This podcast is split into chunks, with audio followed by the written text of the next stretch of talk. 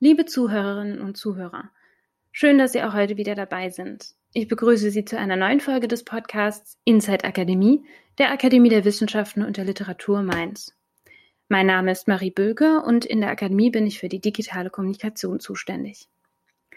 Mit dem Podcast Inside Akademie schauen wir hinter die Kulissen und damit in die Akademie der Wissenschaften und der Literatur Mainz und wollen erfahren, woran sowohl Mitglieder als auch MitarbeiterInnen gerade forschen, beziehungsweise was sich in ihren Forschungen aktuell Neues ergeben hat. Heute soll es wieder um Corona gehen. Heute spreche ich nämlich mit dem Medizinethiker Prof. Dr. Norbert Paul. Er lehrt Geschichte, Ethik und Theorie der Medizin an der Unimedizin Mainz und ist Vorsitzender des Klinischen Ethikkomitees der Unimedizin und Vorsitzender des Ethikbeirats für die Corona-Schutzimpfung des Landes Rheinland-Pfalz. Seine Forschungsschwerpunkte liegen neben Medizintheorie, Ethik und Geschichte auch an der Schnittstelle zwischen dem Medizinindividuum und der Gesellschaft. Seit 2010 ist er Mitglied der mathematisch-naturwissenschaftlichen Klasse der Akademie der Wissenschaften und der Literatur Mainz. Hallo Herr Paul, schön, dass Sie da sind. Hallo, ich grüße Sie. Als erste einmal die Frage, die seit gestern so sehr in den Fokus gerückt ist und die seither auch in den sozialen Medien, im Fernsehen und in den Zeitungen rauf und runter diskutiert wird. Ist es sinnvoll, den AstraZeneca-Impfstoff auszusetzen? Vielfach wird ja kritisiert, es gebe so viele andere zugelassene Medikamente, die ebenfalls lebensgefährliche Nebenwirkungen haben, teilweise auch wesentlich häufiger als bei AstraZeneca vermutet. Wo liegt hier der Unterschied zwischen einer Impfung und einem Medikament? Und riskiert die Pausierung der Impfung nicht mehr Menschenleben, als sie eigentlich gefährdet? Ja, ich, ich will Ihre Frage gerne in, in zwei unterschiedlichen Bereichen beantworten. Das, was Sie zuletzt gefragt haben, also riskiert man durch die äh, Zurückstellung und dadurch auch durch den Rückgang vielleicht der Impfbereitschaft mehr Leben als wenn man jetzt äh, Astra weiterlaufen lassen würde, ist eine klassische ethische Güterabwägung. Und da äh, trifft etwas äh, zu, was wir schon seit Beginn der Pandemie auch immer wieder sehen, dass wir unter Unsicherheit entscheiden. Und wenn wir unter Unsicherheit entscheiden, dann äh, ist das manchmal nicht so wohltemperiert wie in normalen Zeiten, sondern gelegentlich sind wir übervorsichtig oder eben nicht vorsichtig genug. Jetzt, äh, um zu diesem Impfstoff zu kommen, was wägt man ab? Äh, wir haben von Anfang an bei AstraZeneca aufgrund einer nicht ganz zufriedenstellenden Datenlage vor Zulassung Kritik gehabt. Äh, es ging um Wirksamkeit, es ging um Verträglichkeit. Plötzlich war klar, nach der Erstimpfung ist der eigentlich äh, der Impfstoff, der nach einer ersten Impfung relativ guten Schutz macht. England hat sich entschieden, auch nur einmal zu impfen zunächst. Also äh, der hat eine relativ schillernde Geschichte, dieser Impfstoff, muss man sagen. Und vielleicht ist es auch vor diesem Hintergrund, dass man gesagt hat, aha, wir sehen hier eine sehr seltene äh, Nebenwirkung oder einen sehr seltenen Effekt. Es ist ja noch gar nicht klar, ob es eine Nebenwirkung des Impfstoffs ist. Ähm, nämlich äh, eine Thrombose, die bestimmte venöse Bereiche im Kopf, die Sinusvene, äh, betrifft und die, wenn sie nicht rechtzeitig erkannt hat, schwerwiegende Folgen hat bis hin zum Tod. In Deutschland sind drei äh, Menschen an einer Sinusvenenthrombose verstorben nach Impfung. Und das ist etwas, was man, glaube ich, hervorheben muss. Wir wissen, es ist nach der Impfung geschehen. Wissen wir, ob es wegen der Impfung geschehen ist? Nein. Aber trotzdem ist die Verabreichung eines Impfstoffs an Gesunde, denn nur die werden ja geimpft, immer noch was anderes als der Einsatz eines Medikaments beim Kranken, wo man dann doch eher geneigt ist, Nebenwirkungen jedenfalls in Relation zur Krankheit in Kauf zu nehmen. Das weiß jeder, der sich mit Tumorpatienten unterhält, dass die Nebenwirkungen der Tumortherapie erheblich sein können, zum Teil auch tatsächlich Menschen unter dieser Therapie versterben. Man nimmt das in Kauf, weil man eben das Tumorgeschehen bekämpfen will, das in vielen Fällen ja unbehandelt auch zum Tode führt. Das ist nun bei Corona anders. Ja, nicht jeder Ungeimpfte ist ja, wenn Sie wollen, dem Todpreis gegeben. Und äh, wenn ich, wir jetzt breit impfen, müssen wir schon sicher sein, dass wir Menschen keine unzumutbaren Risiken äh, bescheren durch den Impfstoff. Ich halte das für sehr, sehr, sehr vorsichtig. Ich finde auch den Vorgang, wie er zurückgenommen ist, bemerkenswert. Zumindest äh, muss ich als äh, Mensch, der jetzt im Impfgeschehen auch äh, im Bundesland sehr involviert ist, sagen, es ist schon auch interessant, dass die Ständige Impfkommission sehr spät von der Entscheidung des PAI erfahren hat, des Paul-Ehrlich-Instituts. Das will ich auch gar nicht jetzt kommentieren und kritisieren. Ich will nur sagen, da haben Menschen, die durch den Blick auf äh, Medikamenten bzw. Impfstoffsicherheit auf bestimmte Daten und Ausreißer in diesen Daten geschaut haben, weil nicht so viele Menschen kriegen Sinusvenenthrombosen, Gott sei Dank. Ist das eine zufällige Häufung? Ist es eine Koinzidenz? Hat es andere Co-Bedingungen? Sind mehr Frauen sind betroffen? Hat das was mit anderen Verhaltensweisen zu tun? Orale Kontrazeptiva, also auf, auf Deutsch die Pille könnte eine Rolle spielen, Rauchen könnte eine Rolle spielen. Das will man jetzt aufklären. Das, das ist prinzipiell gut. Ich finde es auch sinnvoll, den Impfstoff möglicherweise anzuhalten, aber es geht nur dann sinnvoll weiter, wenn wir es schaffen, das Image dieses Astra-Impfstoffes, der im Prinzip ein guter Impfstoff ist, nicht ständig durch schlechte Kommunikation und vielleicht äh, schlechtes Erwartungsmanagement, ein Wort, was ich in der Pandemie gelernt habe, ähm, äh, zu diskreditieren. Das wird eine Aufgabe sein und ich äh, hoffe, dass wir der gewachsen sind. Ähm, als Vorsitzender der Impfkommission hier in der Uniklinik für unseren Bereich Uniklinik erreichen mich natürlich Fragen von, von äh, Kolleginnen und Kollegen, die sagen, ich würde ihn sofort nehmen oder die die Frage stellen, was ist denn die Alternative? Ja, äh, gibt es jetzt BioNTech für alle oder ähm, warten wir jetzt auf Johnson Johnson? Also dieses ganze äh, Impfstoffgeschehen ist doch äh, ein erheblicher Stressor sowohl für unsere Systeme, aber auch natürlich für die Menschen, die die warten, die zu Recht enttäuscht sind. Das muss ich, das das will ich offen sagen. Also ich glaube, es ist nicht gut gelaufen.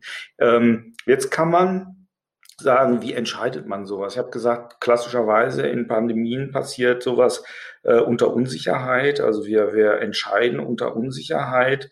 Und deswegen äh, ist diese Aussage, das ist nicht gut gelaufen, äh, auch zweischneidig. Zu Beginn der Pandemie, als die EU Verträge über Impfstoffe geschlossen hat, äh, kann man vielleicht kritisieren, dass die Verträge nicht transparent gemacht worden sind. Insider wissen das eine oder andere, was nicht schön ist. Das muss man ganz klar sagen. Zum Beispiel die Präferenz des französischen Staatspräsidenten für ein Produkt von Sanofi Saint-Labo, eine französische Firma, wie man äh, zu Recht vermutet, äh, die ganz ehrlich gar keinen echten Impfstoff in der Pipeline haben bis jetzt. Ja, äh, und da kann man sich dann natürlich fragen, äh, was sind das für nationale Interessen, die bei der Vertragsgestaltung eine Rolle gespielt haben? Was sind das für Einschätzungen, vielleicht auch Fehleinschätzungen? Ähm, die man möglicherweise, wenn man nicht über die Impfstoffe, sondern mit den Herstellern gesprochen hätte, anders aus, hätte ausräumen können. Da ist ja letztendlich ums, ist es ums Geschäft gegangen und nicht um die Wahrscheinlichkeit der Zulassung von Impfstoffen äh, in absehbarer Zeit. Und alle waren skeptisch gegenüber mRNA-Impfstoffen, weil es was Neues war. Hätte man sich angeschaut, was die Geschichte der Anwendung von mRNA-Vakzinen zum Beispiel in der Tumormedizin sind, hätte man drauf kommen können, das ist nicht brandneu, es ist ein neues Anwendungsgebiet. Also da, da, da wie gesagt, äh, äh, haben, wir, haben wir doch einiges an, an Fragen, die man vielleicht mit dem, mit dem Thema ähm, ist die Lern Lernkurve steil genug gewesen, kommentieren kann. Ob wir jetzt da ein prinzipielles äh, Versagen äh, attestieren müssen, ob wir als Ethiker uns dazu aufschwingen sollten, zu sagen, das ist äh, sozusagen Institutionsversagen oder Institutionsverschulden oder ein Staatsverschulden, äh, glaube ich nicht. Also ähm, dazu muss, mussten wir in im letzten Jahr alle viel zu viel neu denken, in neuen Schuhen laufen. Äh, und viele von uns, und da nehme ich mich ausdrücklich ein, haben auch teilweise Fehler gemacht. Äh, in meinem persönlichen Fall kann ich sagen, ist es immer gut gegangen, aber ähm, äh, wir haben am Anfang der Pandemie sehr stark Besuche reduziert, auch bei sterbenden Patienten. Ich bin ja auch in der klinischen Ethik tätig. Sie haben es in der, in der Vorstellung gesagt. Das heißt, wir sind am Krankenbett äh, bei Therapiezieländerungen, insbesondere wenn es palliativ wird, dabei. Und äh, wir haben da in der ersten Welle doch viele schwierige Situationen gesehen, weil wir eben unter allen Umständen Besuche und Infektionsmöglichkeiten aus dem Krankenhaus raushalten wollten und auch nicht so ganz sicher war, wie können wir das beherrschen. Das haben wir gelernt. Äh, da waren wir sehr, sehr vorsichtig, aber wir waren auf der anderen Seite, glaube ich, auch, ähm, naja, wie, wie soll ich sagen, doch unterm Strich erfolgreich. Wenn man sich zum Beispiel die Infektionszahlen in deutschen Krankenhäusern anguckt, äh, muss man sagen, ist das eigentlich gut gelaufen. Rechnen Sie damit, dass der AstraZeneca-Impfstoff wieder zugelassen wird? Das würde jetzt prognostische Fähigkeiten von mir verlangen, die ich nicht habe. Aber ich kann trotzdem vielleicht eine Einschätzung dazu geben, nachdem ich mich mit den Leuten unterhalten habe, die sich in echt mit Impfstoffen auskennen. Das bin ich nicht. Natürlich äh, erlebe ich einen unglaublichen Druck aus der Bevölkerung. Ähm, wann geht's weiter? Wie geht's weiter? Ähm, der Ethikbeirat des Landes Rheinland-Pfalz für die Corona-Schutzimpfung ist die äh, Gruppe an Menschen, das sind zwölf Leute, die die Priorisierung der Impfstoffvergabe für Rheinland-Pfalz äh, vornimmt oder vorgenommen hat äh, und dort auch Begründungen äh, liefert, warum jetzt eine Gruppe zu impfen ist und, und warum eine andere warten muss. Dieses äh, System ist natürlich jetzt in Frage gestellt. Wir müssen, sollte Astra tatsächlich vom Netz gehen, die Priorisierung nochmal viel härter stellen. Das heißt, wir müssen Menschen mit Erwartungen enttäuschen. Es kann, also jetzt mal ethisch argumentiert, es ist eine schwierige Vorstellung, äh, dass Menschen, die in der Gesundheitsversorgung arbeiten und äh, zur sogenannten kritischen Gesundheitsinfrastruktur beitragen, die ist übrigens im, im Konzept des Katastrophenschutzes seit Jahren festgelegt, nicht geimpft sind. Und zwar viele noch nicht äh, während Erzieherinnen und Erzieher jetzt doch geimpft werden sollen. Das ist unter Wegfall von Astra aus ethischer Sicht problematisch. Ob man sich aus politischer Sicht dazu entscheiden wird, die Zusage an die Erzieherinnen zurückzunehmen, äh, weiß ich nicht. Äh, aber äh, wir denken zurück zum Beispiel an die äh, Schweinegrippe. Da ist man sehr eng an diesem Katastrophenschutzplan geblieben. Ich finde es zum Beispiel bemerkenswert, dass heute in Deutschland noch kein einziger Apotheker, keine Apothekerin äh, tatsächlich einen Impfanspruch hat obwohl die die Masken verteilen, demnächst testen sollen, viele besorgte Bürger, bevor sie zum Arzt gehen, in die Apotheke gehen und sagen, ich huste so komisch trocken, könnte das Corona sein? Und die Damen und Herren in den Apotheken halt jeden Tag da stehen, jetzt, jetzt sage ich mal, äh, eh mindestens so systemrelevant wie die Kassiererinnen und mit mindestens so viel Kundenkontakt, um nicht zu sagen Patientenkontakt. So, das sind halt, das sind aus ethischer Sicht dann schwierige Vorstellungen, ähm, die ja, dann wirklich mit etwas deutlicherer Härte diskutiert werden müssen, wenn Astra wegfällt. Ähm, vielleicht nennen Sie es Hoffnung, vielleicht ist aber eine realistische Erwartung, ähm, die Zahlen sind so klein. Äh, wir sprechen von sieben Fällen aus sehr vielen hunderttausend Impfungen und Sie haben es auch in der Einführung gesagt. Man vergleicht das dann mit Nebenwirkungen von anderen Medikamenten. Äh, viele Frauen, auch das kann man sicher kritisch diskutieren, äh, von Frauen wird möglicherweise auch erwartet, dass sie orale Verhütungsmittel einnehmen, die äh, mindestens solche Nebenwirkungsprofile haben. Da haben wir sozusagen die Gendergerechtigkeit im Bereich der Verhütung noch lange nicht hergestellt hergestellt. Ähm, und auch da würde man ja sagen, äh, die Pille ist jetzt kein Medikament, das es zur Aufrechterhaltung der Gesundheit braucht, sondern äh, viele sagen, es ist, es ist eine Lifestyle-Verschreibung oder äh, ginge auch anders. Äh, ähm, ist natürlich eine der sichersten Verhütungsmethoden, aber man zahlt einen Preis dafür. Man zahlt auch den Preis der Thrombose, nicht gerade, äh, nicht gerade der Sinusvenenthrombose, aber der Thrombose dafür. Und ja, es sterben Frauen, weil sie die Pille einnehmen. Ja, ähm, nicht viele, aber so ist es. Ähm, kann man das unmittelbar vergleichen? Naja, wahrscheinlich ist die Pille gar, gar nicht mal so ein schlechter Vergleich. Was ich glaube, was Astra retten könnte, sollte es äh, sich herausstellen, dass diese Nebenwirkung eine Rolle spielt, ist die Freiwilligkeit.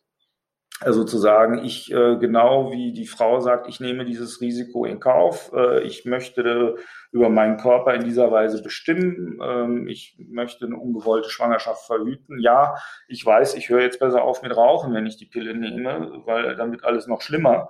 Genauso könnte man ja Impfwilligen sagen, also die Risiken sind transparent kommuniziert, entscheidet euch doch selber. Ich finde auch, dass wir in der Pandemie manchmal ein bisschen zu viel über Menschen reden und ein bisschen zu wenig mit ihnen.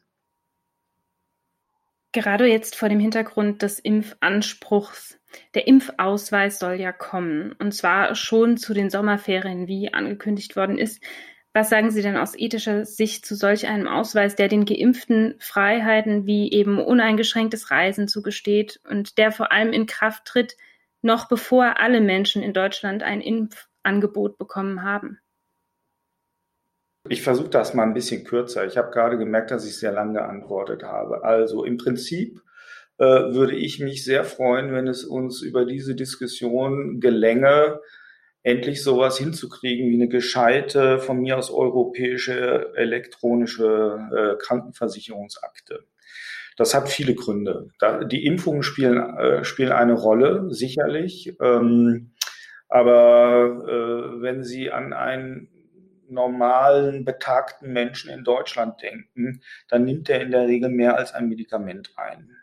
Und in der Regel wird er sich auch Nahrungsergänzungsmittel in der Apotheke eventuell zulegen. Und wenn dann der Apotheker sieht, was er an Medikamenten einnimmt und dass möglicherweise dieses oder jenes hochdosierte Vitamin besser nicht damit zusammen eingenommen wird, also äh, Kreuzwirkung, Wechselwirkung sehen könnte, äh, ist das ein erheblicher Beitrag zur Patientensicherheit, so ein elektronischer Patientenausweis. Das will ich jetzt nicht im Detail diskutieren, was da noch für Vorteile sind. Bleiben wir beim Impfen. Wir alle oder viele von uns kennen äh, den Zustand ihrer Impfausweise. Plötzlich zu Corona-Zeiten ähm, haben wir ihn gesucht und hoffentlich auch gefunden, hineingeguckt oder hineinschauen lassen und festgestellt, oh, da gibt's aber Impflöcher. Ja, ähm, also der Sprecher schließt sich ein. Ich wusste, wo mein Impfausweis liegt. Ich habe eine Zeit lang aus beruflichen Gründen mit einem Sozialprojekt in Südostasien zu tun gehabt. Da äh, bin ich relativ häufig nach Indien gereist, bin also diesbezüglich gut geimpft, habe aber so ein, zwei Dinge tatsächlich äh, vergessen. Unter anderem meine Zeckenprophylaxe ist nicht ganz in Ordnung gewesen beim Blick in den Impfausweis. Das würde mir auch der elektronische Impfausweis ja ersparen.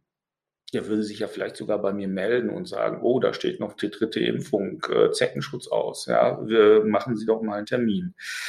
Was jetzt die Reisefreiheiten, andere Freiheiten anbelangt. Also zunächst mal muss man sagen, ist die Impfung, glaube ich, wirklich die plausibelste Exit-Strategie aus der Pandemie überhaupt. Und Exit aus der Pandemie, äh, das legt das Wort Pandemie nahe, kann ja eigentlich nur gemeinsam gelingen. Ähm, das heißt, diejenigen, die jetzt geimpft sind, äh, sind einerseits vielleicht privilegiert, aber andererseits auch geimpft, weil sie besonders gefährdet sind. Ähm, ja, deswegen haben wir ja hochbetagte Menschen in Einrichtungen und medizinisches Personal mit Expositionsrisiken zuerst geimpft. Ähm, das ist aber im Prinzip dann auch schon äh, die Antwort, denn ich kann ja dann nicht äh, sozusagen aus dem einen Privileg ein anderes ableiten, sondern es wird eher ein Schuh draus, wenn ich sage, wenn genügend Menschen in Deutschland geimpft sind oder in Europa geimpft sind, dann kann ich schrittweise die zurückgenommenen Grundrechte wieder gewähren. Deswegen finde ich auch die Rede vom Impfprivileg falsch. Das ist, äh, ist eine falsche Sichtweise, sondern wir müssen es schaffen, so viele Menschen zu impfen, dass wir der Bevölkerung und eben nicht nur den Geimpften die Grundrechte wiedergeben können. Und so Vorstellungen, äh, dass jetzt der Geimpfte einen schönen Urlaub machen kann und der Nicht-Geimpfte auf Balkonien bleibt und im Lockdown verharrt, äh, sind natürlich nicht nur ein gefühltes Gerechtigkeitsgefälle, sondern sind auch Sprengstoff äh, für eine Gesellschaft, in der vielleicht der eine oder andere zu Recht auch sagt, toll, ja, irgendwann im Frühling haben alle auf dem Balkon gestanden und geklatscht für die Pflege und die Alltagshelden. Danke dafür. Ähm, mich hat mal eine E-Mail erreicht, als der Impfstart so holprig war, äh, Anfang des Jahres. Äh, da stand drin, kein Applaus, kein Urlaub, kein Bonus, kein Impfstoff. Danke dafür. Ja, das war ein Brief an den äh, Ethikbeirat äh, der Landesregierung. Da habe ich äh, so ganz falsch, also man kann es verstehen, ja. Und jetzt noch kein Urlaub. Ne? Äh, man kann es verstehen. Auf der anderen Seite schaffen wir den Weg durch die Pandemie nur, wenn wir was sehr altmodisches tun, nämlich solidarisch sind. Und ähm, darauf würde ich größten Wert legen. Äh, man wird die Privatwirtschaft nicht an die Kandare nehmen können. Also wenn Airlines sagen, äh, wen ich befördere, ist meine Sache und wenn ich nur Geimpfte befördere, dann ist das so, dann ist es so. Ähm, es steht jedem frei, dieses Angebot auch auszuschlagen. Ähm, ich würde das ausschlagen, äh, wenn ich geimpft wäre. Aber ich, ich denke, man müsste schon klar unterscheiden zwischen einer Phase, in der nicht genügend Impfstoffe da sind und einer Phase, in der der Impfstoffmarkt oder Bedarf gesättigt ist. Wenn nicht genug da ist, halte ich die Bevorzugung von Geimpften für verkehrt.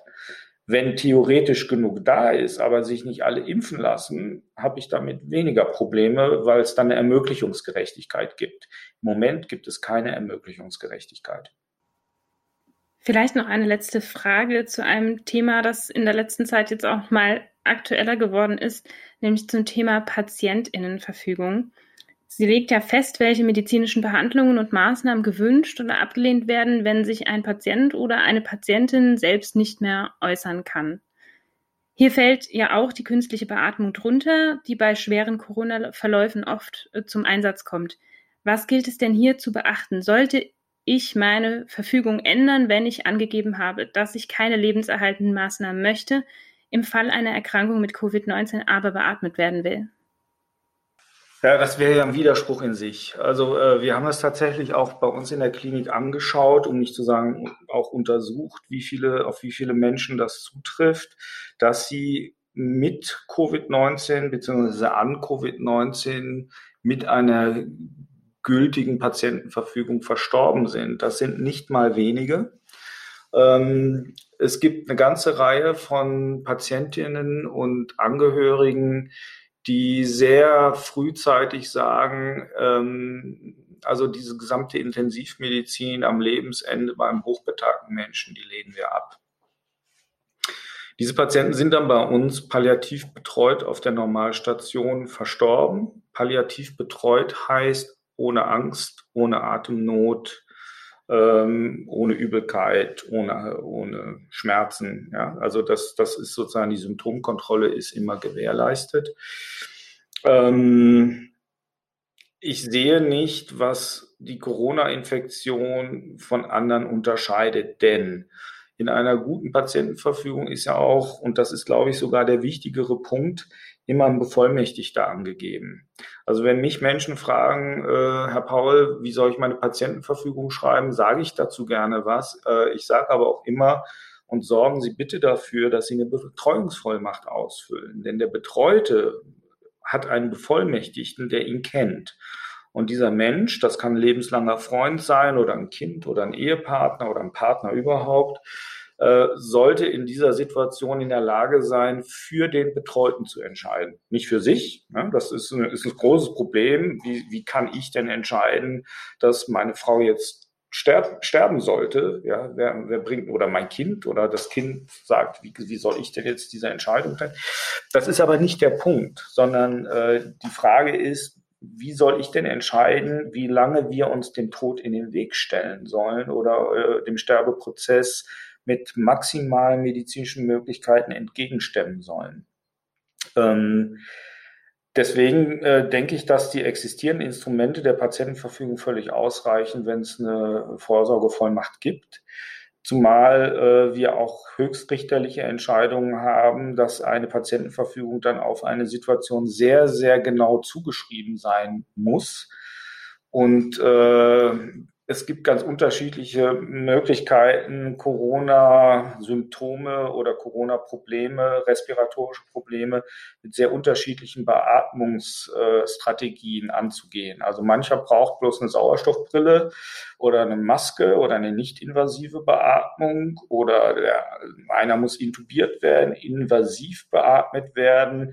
Dann kann man das noch steigern und eine Oszillationsbeatmung machen. Ja, wo, wo fängt man an, wo hört man auf? Ist die ECMO der letzte Punkt, also diese extrakorporale Membranoxygenierung, äh, hatte man früher äh, äh, extrakorporale Lunge oder Herz-Lungen-Maschine genannt.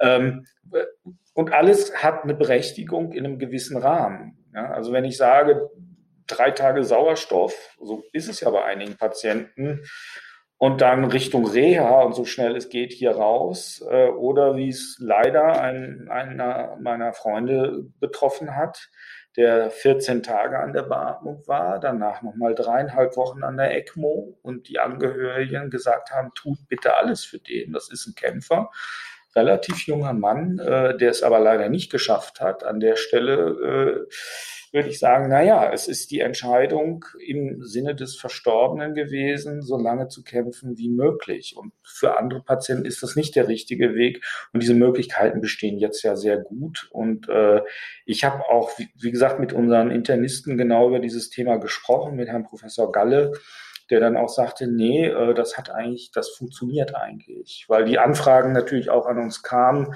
müssen wir unsere Patientenverfügung ändern. Ich hatte dazu, glaube ich, auch eine Anfrage von der Allgemeinen Zeitung in Mainz und einen kurzen Beitrag dazu in der Zeitung, der sehr positiv aufgenommen wurde, weil er auch diesen Druck unter Corona ist immer alles anders ein bisschen weggenommen hat. Ist es nicht. Also wenn man das eine vernünftige Patientenverfügung gemacht hat, mit einer Vorsorgevollmacht, dann ist man auf jeden Fall im sicheren Bereich. Okay, vielen Dank für das Gespräch. Ja, ich danke Ihnen für die Möglichkeit. Das war Inside Akademie, der Podcast der Akademie der Wissenschaften und der Literatur Mainz. Vielen Dank fürs Zuhören und bis zum nächsten Mal.